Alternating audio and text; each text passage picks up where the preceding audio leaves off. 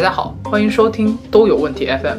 我是布老师，我是九十二蛋。接下来你们会听到两位讲不拎清、聊不利索的主播在欧洲生活遇到的鸡毛问题，以及一些非常规困境中的常规回答。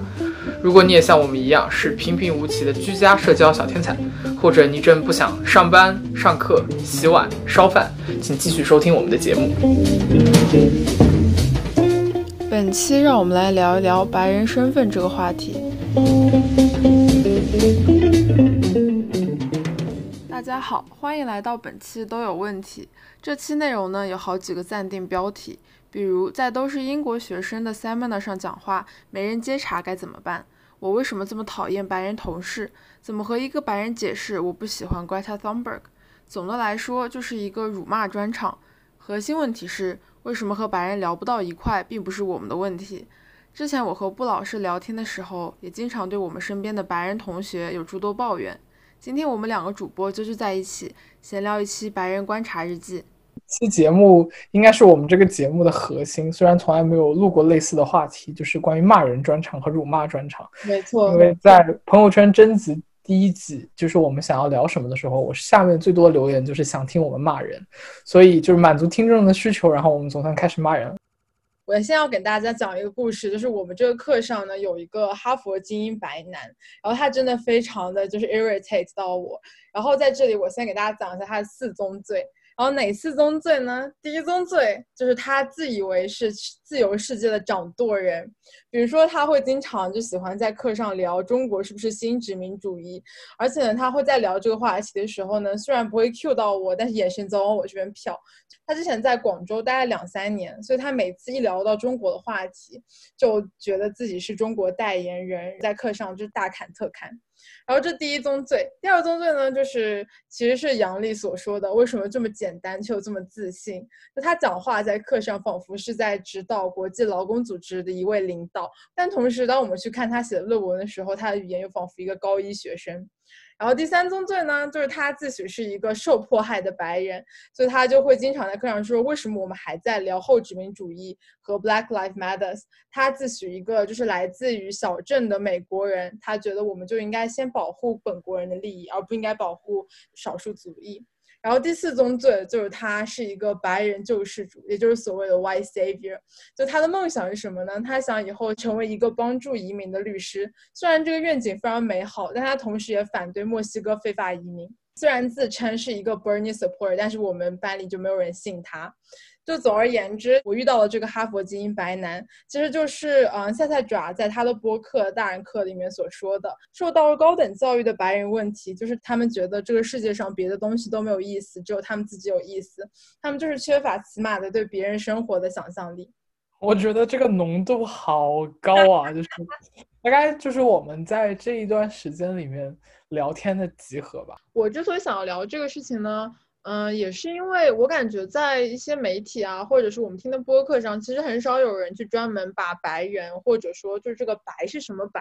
拎出来，然后说我们啊，我们来观察一下他们，就很少。我觉得一般就是有两个极端，要么就是会有人说，比如说白人至上，然后骂的比我们骂的更要难听，对吧？就是 就是有一点点极端。然后或者有一些人，反正就是我有些认识的人会在朋友圈里面发。嗯，照片就是他们班上的男生，但发的基本上都是欧洲人。我其实看了很多，想说你真的觉得他们长得帅吗？还是就是他长得又白，然后又 OK？那我们就一点一点聊吧。就关于关于自由世界的掌舵人，刚才举的例子是说广州待了两年，觉得自己很了解广州嘛。我觉得他们好像就可能在呃主流西方媒体影响下，然后。很多人会有一种自由的感觉，就是我了解到的媒体或者我了解到的信息是最正确的，而且我了解到信息是最全面的。即使我不知道，但我有办法知道比你更多的事情，所以，所以我就是最厉害的。这种这种感觉其实挺强烈的。我举一个简单的我的例子吧，就是我不知道大家身边有没有这样子的人，在我和我同事进行小的。咖啡式闲聊，然后我就会碰到了一些同事，嗯，当然他们是出于好意，想要跟我找到一些共同话题，然后就会开始跟我聊一些关于中国的事情。但是这个时候，往往我都会警铃大响，然后处于一种非常强烈的防备状态。原因是他们聊的过程中，其实不是特别的在意说我的反馈是什么，他们对于关于这个话题已经有了很多的假设和前提，导致在这个过程中就变成他聊他的，我只能嗯嗯啊哦。呃，例子呢就是白人同事特别喜欢，或者说我的同事们特别喜欢我，我同事百分之九十都是白人啊，所以他们就特别喜欢跟我聊一个话题，叫做呃，中国是不是真的有？数字管理系统啊，这个数字管理系统就是给你打分的那种。然后或者就是中国是不是真的对于某一个群体有个非常强烈的集体性迫害？关于这些问题的可聊天性，首先我就已经觉得说咱们在喝咖啡，对不对？你为什么要置我于这么不仁不义的问题？而且我确实觉得，就是我自己了解的不是那么足够，而且我觉得我在中国生活体验里面没有体验到这一部分，所以我不觉得我可以直接的跟你聊，这就还好，毕竟它是一个聊天的前提。问题出在他根本没有想要征求是否发生了这样。我不管讲什么样子的故事，对于他来说，无非是为了得到那个结论，就是，嗯，这个世界真糟糕，我为你们鸣不平。而这个结论就变成了他们从他们的认知角度出发，他看到新闻是这个样子的，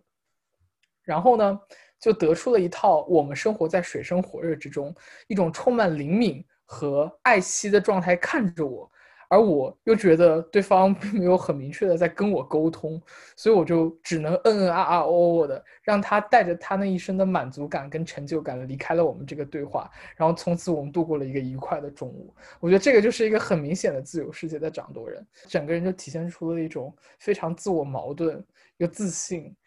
又自负又让人觉得很难受这么一个状态。呃，就我们来聊一聊，就是为什么我们会对这种对话感受到不舒适。布老师也跟我聊了这件事情。我当时呢正在写论文，然后看了一篇就是做荷兰白人人类学的一篇著作，然后它里面其实有一个非常有意思的翻译，就是荷兰是一个面积很小但基于民族身份建立的国家，它看不见皮肤的颜色，就是 color blind。因此没有种族主义。他作为二战受害者，站在道德制高点上，因此是引领全世界的灯塔。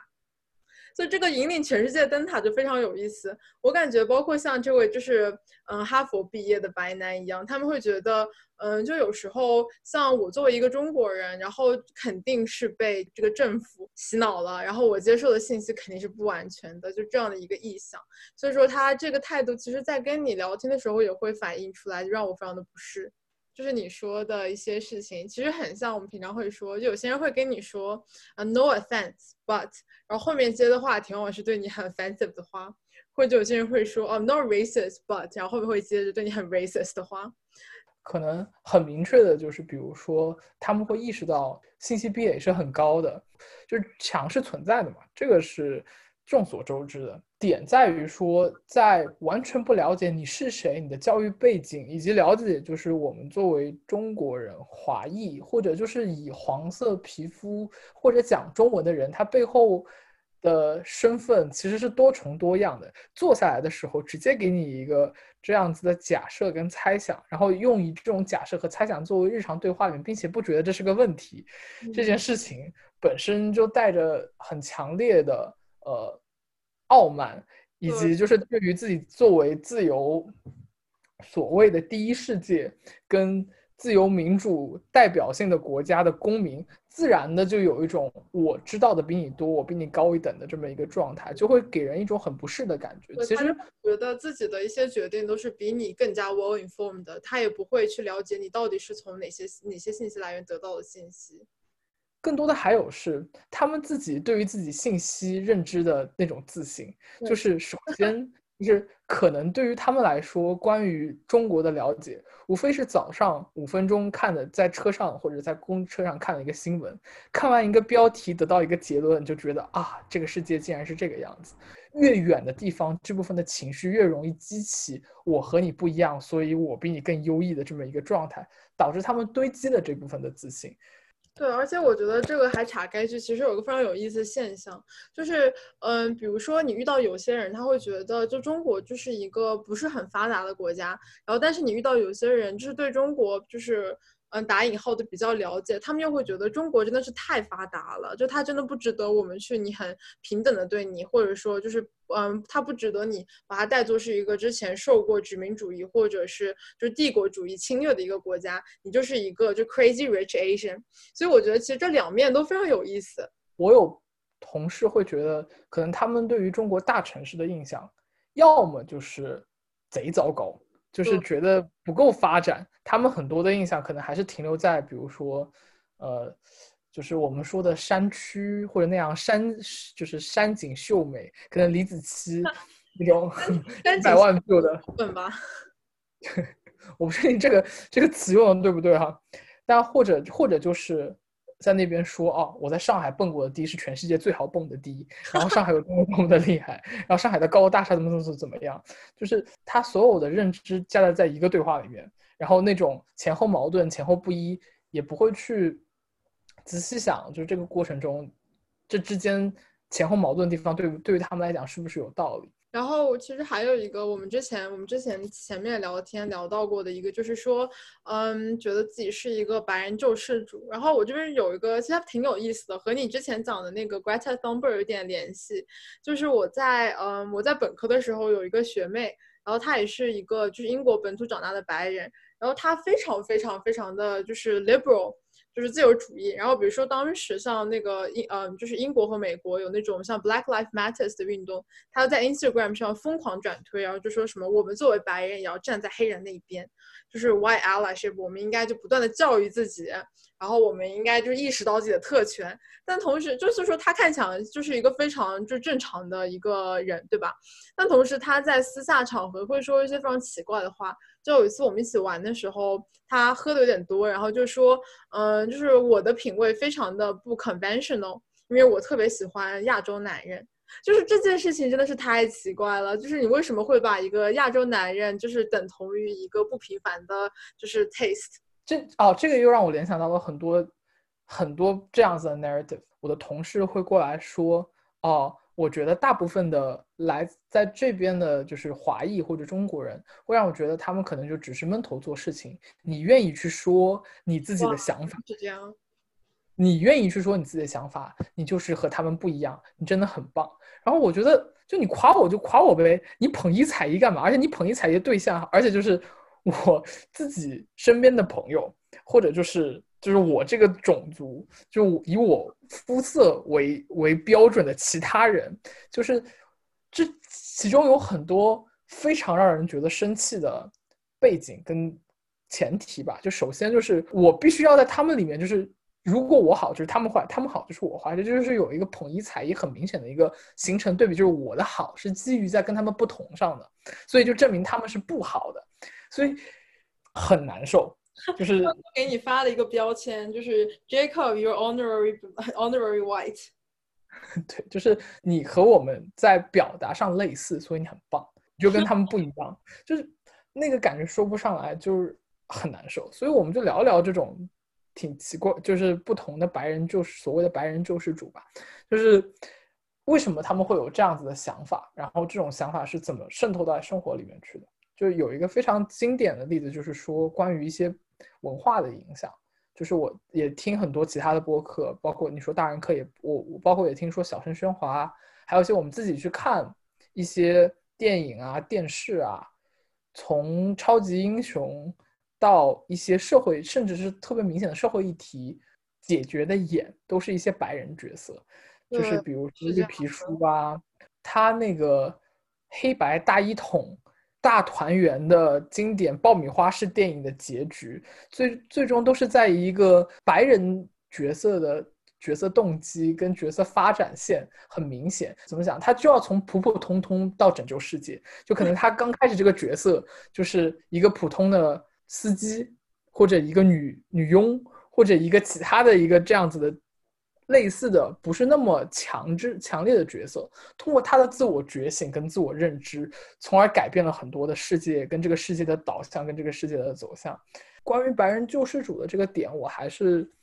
我觉得就是这种这种泛文化或者说普通的我们娱乐文化的影响，对于他们来说，对于他们自己的自我认知，从小如果看这样子的电影，对，然后比如说我这几天我刚开了看了，就有一本英剧叫做《王冠》，不知道大家有没有看过？就是我知道布老师应该是没有没有闲情 一直去看这种片子的，但是他新的一要捧才艺，就是他新的一季就是讲的那个王妃戴安娜嘛。然后当时其实对王菲戴安娜很多一些纪录片啊，就是讲她是一个非常就是有有有同理心，然后非常喜欢搞慈善这种有的没的的一个人。然后，但是其实当时我看到这件事情的时候，我也就是态度非常的复杂。一方面我就觉得，哦，好像这些纪录片说他这个人真的很好。然后另一方面，其实他。就他这个形象也就非常的白人救世主，你知道吧？就是一个就是一个白人的形象，然后就救那些非常贫困，然后非常穷，然后嗯，同时可能就是就是他形象上面非常，比如说邋遢或者就是没有很多钱的这样一个，就其他的比如说黑人啊或者说嗯少数族裔的人这样的一个形象。然后就是他，然后比如说当时我看他会有一些嗯分析说，像戴安娜王妃她的出现其实是呃影响了很多后代的人，比如说 Angelina Jolie，然后和一些明星，然后他们后来会自己去做慈善。但是同时我们也知道 Angelina Jolie 就是一个非常奇怪的人，就是 还生小孩，就就是收养各种各样的小孩。麦当麦当娜吧，应该是就是就有一个秘密就在说有小孩，然后他两个就冲了上去啊，小孩我要收养。对啊，所以就你不会觉得这件事情很奇怪吗？就是而且比如说像像 Angelina Jolie 这样的人，其实大家已经骂了很多了，特别是如果你在欧洲这个就是语境下的话，大家都会觉得他有点奇怪。但是如果像王菲、戴安娜，就是如果就我很少听到有人批评他，就是说嗯，他好像也是这样的一个人。但同时，我看这个片子的时候，会不由自主的戴，就给他戴这个帽子，跟你刚才讲的，呃，那个精英哈佛男是是类似的。所以，当你能看到一个很明确的发展前景、发展道路，包括角色的动机改变，让你觉得是类同的，是可以类比的时候，是容易给人造成，就是我和他们一样，我也能做到他们做到的事情。比如说，王菲戴安娜是一个例子。还有就是刚才那个我们说那个瑞典少女也是一个例子，就是她以一个情绪化的少女在，呃，她是在联合国气候大会上面讲吗？还是在什么时候讲？对，应该是的。对，然后她当时是非常就是以一个情绪化的状态去去做了一个演讲，然后引起了很大的关注嘛。本身这个行为可能除了她的年纪啊，以及她后面就。可能跟他自己所标榜的行为不符的，使用交通工具啊之类的这些批评不说，就单纯从他这么一个单一化的形象，并且他的整整体的论调就是你怎么配，你怎么能这样，就是一个非常简单和单一的论调，然后突然营营造出了一种他拯救了全世界，他的认知有多么多么的正确，所以他我当时想说，我对这个东西的问题就在于说，他的那套论调谁都可以讲，就没有什么特别的。除了说有他的那个情绪在，然后有那个影响跟表演张力啊，嗯，表演张力都来，天哪！你是不是对 演员看多？演员就会看多？没有没有，政策的制定是非常复杂的，然后政策的过程中是有很多 trade off 的。那他就有一个很明显的白人形象，就是我觉得这是个好事，我们要去做。嗯。而且我有个非常激进的观点，就我觉得她这个形象其实很有趣，她就是一个纯洁的化身，你不觉得吗？就是一个小女孩，一个没有成年的小女孩，然后同时又是一个白人，然后这两个她其实都是一个无辜的代表，就是她好像生下来就是身上没有罪孽。但如果你换一个幻想，我的我这个激进的观点是，如果是比如说是一个黑人小女孩来说这件事情，可能大家就会觉得她是一个 angry black，就这也是对于他们一个群体的。嗯，就是刻板印象，所以说就是这个接受度不会这么高，所以它之所以出来，其实也是相当于是就 play into，就是不断的在嗯，就是和这个就和这个对于白人，然后对于小女孩这些想象，然后不断交错的一个过程。而且与此同时，我觉得它也是有很多的映射的，就比如说，因为你具体说他说的东西有什么错。就比如说，他说我们要环境保护东西，我们错，其实是没有什么本质性的问题的。但是他忽略的，而且你，而且最搞笑的事情就是，也不是最搞笑，最吊诡的事情是从从一个成年人或者从一个观众的角度出发，你去要求他去以他的发言去匹配说政策上制定的难度，本身就不是他应该做的事情。所以他的发发言又显得十分的合理。这个就跟我们日常生活中也有类似的问题，就是。一个白人过来告诉我一个亚洲人，或者告诉我一个中国人说有一件事情不对的时候，他就有一个很明确的语境上的不同，以及他身份上的不同，导致他觉得很多事情是很容易的，就是这件事情要做，它是个好事，你为什么不做呢？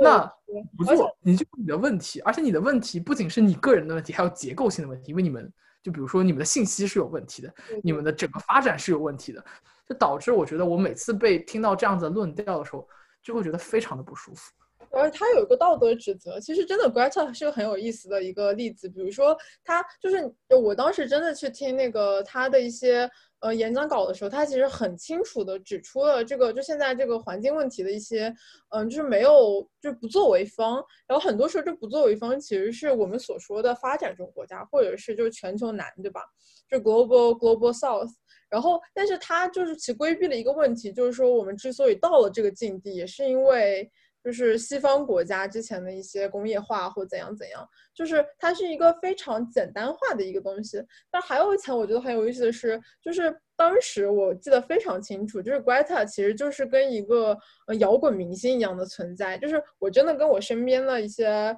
嗯白人同学或者是朋友我跟他们去聊，说我真的不是特别喜欢他，他们就会非常满脸震惊，就是他不能理解为什么我不能不喜欢他这件事情。那这部分的复杂问题被简单化了以后。所有人都觉得自己可以参与进去，就像那个小女孩一样，就我也可以参与进去，而我参与，我也可以非常的就是有意见，就像我们俩现在这样，就是 就觉得很有意见，然后与此同时就参一脚自己这个意见，然后而且他永远可以立足于一个不败之地，那这个时候整体的事情就变得特别的逻辑自洽，然后就给了他们一种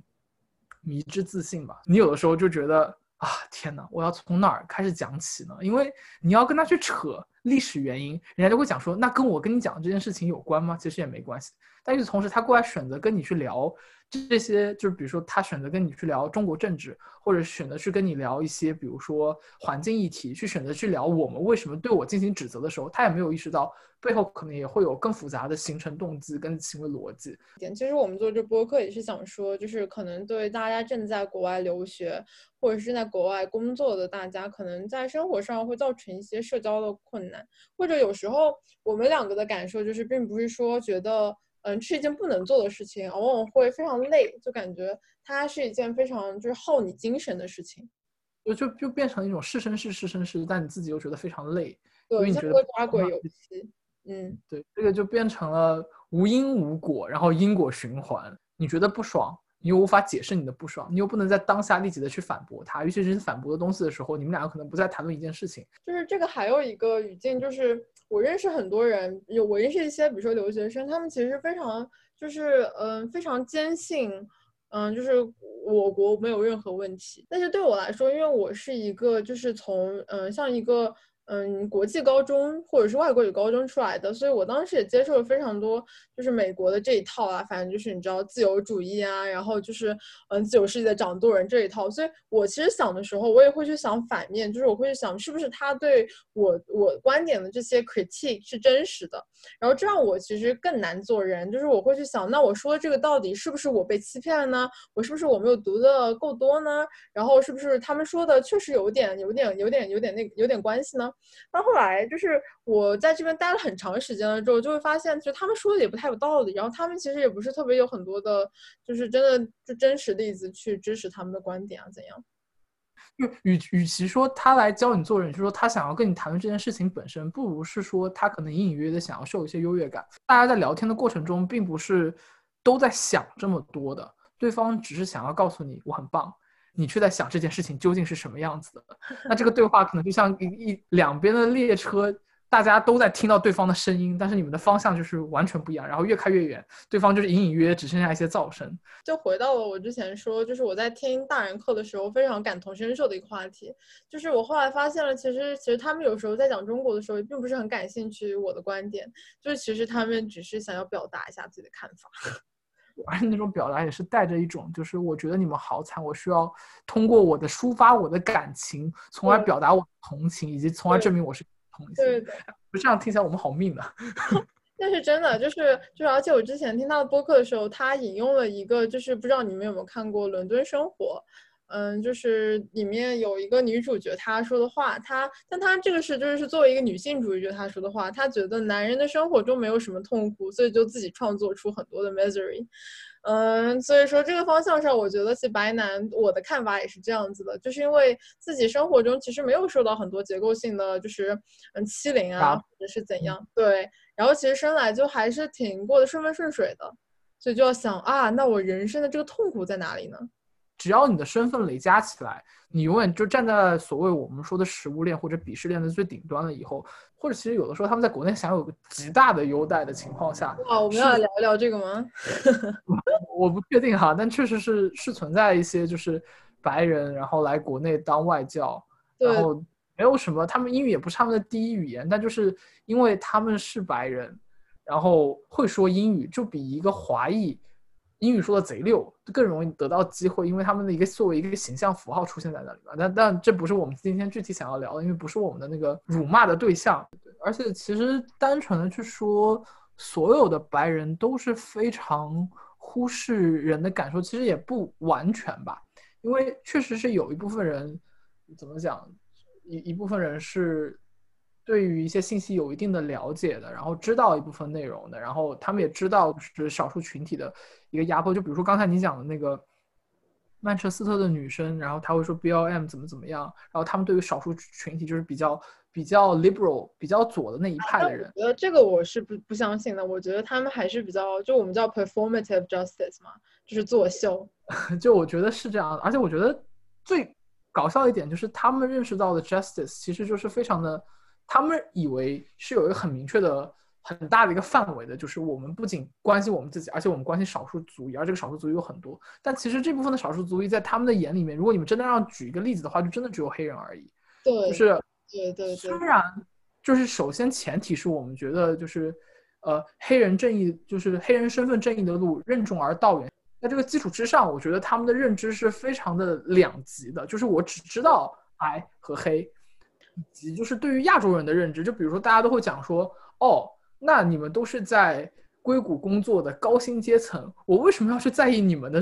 的工资有没有在涨？你们都是有钱的，来来这边买奢侈品的中国人。而且对，而且在英国会有一个就是对，嗯，就是留学生的印象，他们叫 rich international student。然后这个有钱人呢，其实基本上讲的都是中东的或者中国人，就是。嗯，比如说一个一个普通的周日，或一个普通的就是周中，或者 Selfridges 拿三个 Go 带出来的，就这本身没有什么问题。因为对于我觉得很对于很多中国留学生来说，就是一个呃，你毕竟去了国外，然后可以免税啊，怎么样呢？那你就只有在这个时候买奢侈品。但对于他们来说，就是哇，果然所有的亚洲人都很有钱，然后他们就会在这个基础上觉得，那我对你不好一点，或者我就是觉得你就是有钱的亚洲人，然后没有脑子，那我也是可以的。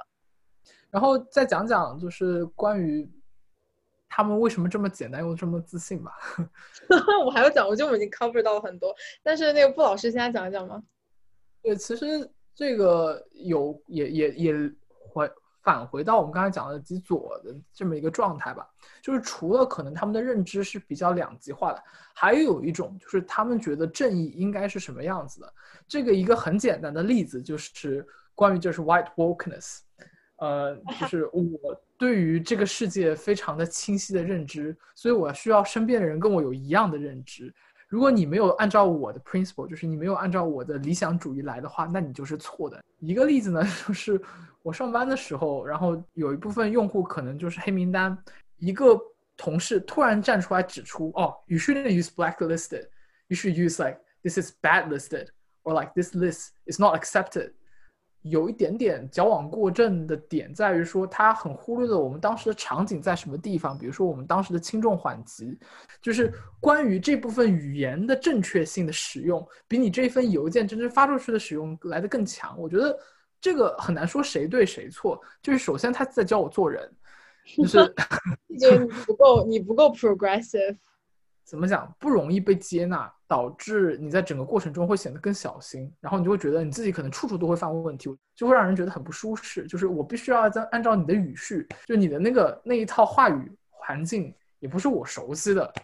对，就是你之前说就是 wokeness，其实让我想到很久以前，大概在就是零七年的时候看的一个 S N L。就是是美国的一个嗯喜剧节目，叫做 Saturday Night Live，就周六现场。他出了一个，他经常出一些就是讽刺性的，嗯，就是广告小品，就是他嗯就好像自己接了一个广告，但实际上就是在讽刺这个牌子。他当时做了一个呢，叫做 Levi's Walk，然后嗯，他就是要推销李维斯的一个新新的牛仔裤，他上面就是说说什么，就这个 Walk Pants。是 sizeless, style neutral, gender non-confronting denim for a generation that defies labels。然后这个牛仔裤呢，就是一个差不多有两个人宽牛仔裤，所以不管谁穿上去，反正都是很宽，然后都长得就是都是一模一样，不管是黑人、白人、胖瘦，就它是一个讽刺小品。其实跟你刚刚说的很就是很很相近，就是像一个大的就是裤衩把所有人都套进去。对，就是似乎所有的解决方式都是一套。正确的逻辑，然后这部分正确逻辑上，其实说到底啊，就无非是从生活和，因为我们刚才在讲那个瑞典的女孩说，我们的吐槽其实也是同一类型的吐槽，就是说她讲的东西可能是对的，但是就是非常的，就是简简易暴力，像是白人把这个话语权又再一次从就是少数族裔那边抢过来，然后再不断的去定义什么是正确，什么是好的，只不过是在新的种族正义上面。就是很难说到具体哪里说错了，然后你具体哪里说错了以后，大家都会觉得矫枉，就你觉得他矫枉过正，他觉得你矫枉过正，就是你跟聊他，他去想这些事情，他忽视了这些细节，他就讲说，那我为什么要去想这些细节？你其实从他的角度出发，好像一切又是合理的，所以在这个合理跟正确的。点跟把握过程中，我觉得我们可能就需要这样子的播客去抒发一下我们心中的不满，然后并且也希望就是如果听众朋友有跟我们类似的不满，然后大家就是互相形成一个小圈子，这个也就是怎么说呢，也没有一个头，也没有一个结论，但大家就在这个混沌的过程中 自我消解。对对对，就是给自己一些非常不开心的经历，稍微找一点慰藉吧。还好，就是我我觉得 还好，突然还好，在辱骂了半天之后落脚点，就可以，我可以继续做一个打工人。对，那最后还是一样的吧。我明天起来不用了，明天是明天是周末，可能就是之后礼拜天睡醒了以后，礼拜一的时候还是要起床面对。然后其实日常就这个话题的，就我们还是讲回我们自己的生活吧。就这个话题的点。在我们疯狂辱骂了之后，生活中跟大家聊天还是正常的聊天，也是可以找到一些共同的话题去进行一些事情。就比如说，我们去分享一下转运啦，去分享就中国的生活细节，其实也还是可以去分享、去分享的。比如说，我去辱骂他们的食物，有的时候他们也能欣然接受。就比如说，我说荷兰人天天中午就只吃一个三明治，然后我去辱骂我的。我的老板，大家都是可以欣然接受，所以这这个不觉得很有意思吗？就是我们在这个播客之前，然后还和另外一位就是媒体小姐姐聊了一下，然后她说她的男朋友，然后作为一个白人，也非常的讨厌白人。就是我觉得，就是从这个角度来说，一些好的人，就他们对自己对这些自我批判的，就是容忍度是非常高的。对对对，所以嗯，在我们吐槽的过程中，也不是说要一棒子打死所有人，说坏人。更多的是说，就是大家可能对于一些背景的忽视，或者对于语境的忽视，以及对于一些事情 take it for granted，就是理所当然。然后最后得出来一些奇奇怪怪的对话、奇奇怪怪的结论、奇奇怪怪的现实、奇奇怪怪的电影、奇奇怪怪的世界，然后都 让人觉得很压抑，也喘不过气来。但是生活最后可能就还好。所以我刚才说的还好的点就在于，就是可能它真正发生在我生活上的频次。可能不到百分之一，但是你真的把它浓浓缩在它是否发生在生活里面每个角落，你又觉得它就是密而不漏，就感觉像是一个大网 笼罩在自己的生活的方方面面。就这个之间的那个差别其实也是挺大的。那我其实，在聊这之前跟九十二蛋说，可能我们在这个过程中没有非常明确的表示到，就是很多留学生。或者说，在国外生活的华人或者是中国人，在整个过程中，会因为有一些类似的对话和语境，感受到自己的意见是不重要的。最典型的一个范例就是会觉得这是自己的问题，就是觉得可能我在这个聊天的过程中，觉得说啊，我不对，导致你不同意我。然后这部分的原因其实也挺多的，就比如说小的时候老师也经常跟你讲，你先从自己的身上找找问题，家长也 什么都不说，说你先看看你自己的问题在哪里。就我们的自我反思跟自我总结似乎是一个行为习惯，就是从小养成的一个行为习惯，意识到他们可能比你更有问题，就是。这样子的话，我觉得我们整一期的播客的那个效果也就达到了。简单的说，就是之前我们在北京办了一个北京女性辩论公开赛，然后第一届的时候呢，我们就设计那个帆布包嘛，然后有一个帆布包我特别喜欢，但最后很不幸的是那个帆布包我拿了一个帆布包，但我的咖啡溅到那个字上，然后我觉得特别特别难过。为什么喜欢那个帆布包呢？那个帆布包上面有个 slogan，就有一个标语叫做 “Carry on with a mediocre white man's confidence”。我们开场白没有聊到这个，真的太搞笑了。我也想要这个包，可不可以？我真的想要天天背出去，然后去见我的那个，就是哈佛精英白男。就是我，现在已经停产了，就是大家好像都很喜欢那个包。哇，真的！我们能不能可以呼吁一下，就是这个 allcol 然后他们重新再来生产一下，就可以当周边来卖。但是，但是如果这个帆布包可以量产的话，我觉得也是不错的。就可能就是争取一下另外一位就是。Founder 的同创始人的同意，然后作为我们播客的一个一个文创，但就是我们两个人至少自己一个人先背一个。可以把我们可以把这个四宗罪全部都印在那个帆布包上，什么 defender of the 就是 liberal democracy 或怎样，我我觉得很好。嗯，我我我和我想说，其实和布老师想说的也是一样的，因为我相当于在英国待了差不多两年半的样子，中间有很多就是这样类似的困惑。然后这个花了我很长时间去了解这件事情，然后去嗯，相当于嗯认知它到底是是一件对我来说有什么意义的事。后来其实我也是听了很多，比如说像大人课啊，然后当时我还其实看了说像什么你好竹子他们写的一些就跟跨文化交流有关的东西，写的也不是特，就有些确实写的也不怎么好，但能给我一些慰藉。所以说，就是我们聊的也不怎么好，但是希望能够给听众带来一些问题。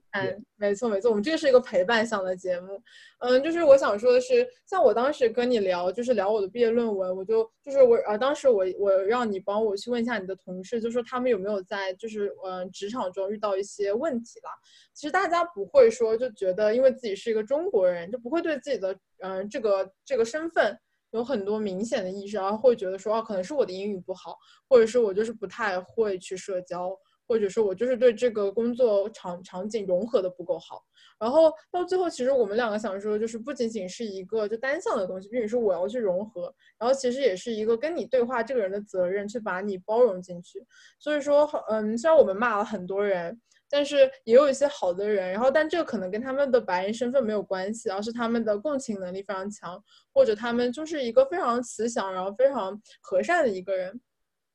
对的，这个我就要大力表扬一下我的职场导师，他就因为我最近正好也是碰到了所谓冬天到了，天气差了，心情糟糕了，不想工作了 这么一个状态，然后也会。疫情下也回不了国。其实这一些行为，如果我真的跟我一个，比如说在国内的，呃，senior，就是国内的年长一些的职场经验比较丰富的人聊天，大家就会觉得说你在做什么？就你明明已经很幸福了，你的工作时长也没有很长，然后你拥有非常好的平台跟背景，然后你啊工资也不低，你还在求什么？你还有那么多年假，你还在求什么？大家都是那种，但是我跟我的。